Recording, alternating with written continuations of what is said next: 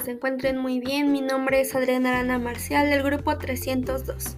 El día de hoy hablaremos acerca del artículo Jóvenes Conectados, una aproximación al ocio digital de los jóvenes españoles, elaborado por la investigadora Piñas Blanco Ana, la profesora y doctora Abad Galzacorta Marina y el profesor y licenciado Aguilar Gutiérrez Eduardo. El desarrollo de las tecnologías de la información y comunicación e Internet ha transformado a los jóvenes en la manera que experimentan y disfrutan de su ocio. Estos jóvenes nacidos en plena era digital adquieren unas características diferenciadas de sus progenitores y docentes. La finalidad de este artículo es dar respuesta a tres objetivos entrelazados. Uno de ellos es explorar cómo es el ocio de los jóvenes españoles el segundo es analizar de qué manera han influido los avances tecnológicos en sus prácticas de ocio.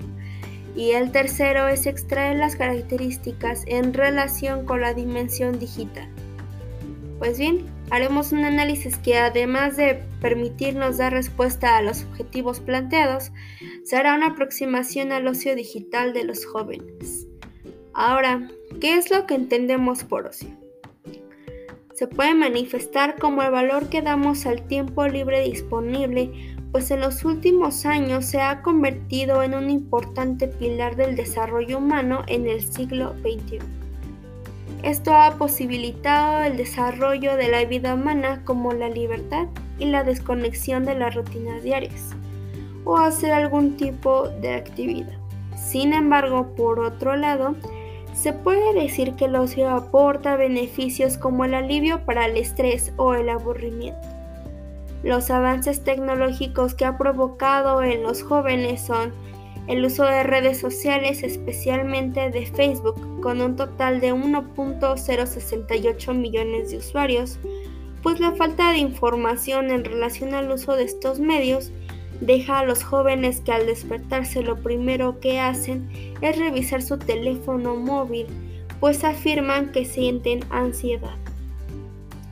En Europa, la llegada de los teléfonos pasó del 1% a un 92.1% en 2010. Hay que señalar que las actividades siguen centrándose en un ocio entendido como actividad o tiempo libre, y se considera como la llegada de la franja de los jóvenes que poseen un smartphone y esta va en crecimiento de un 200%.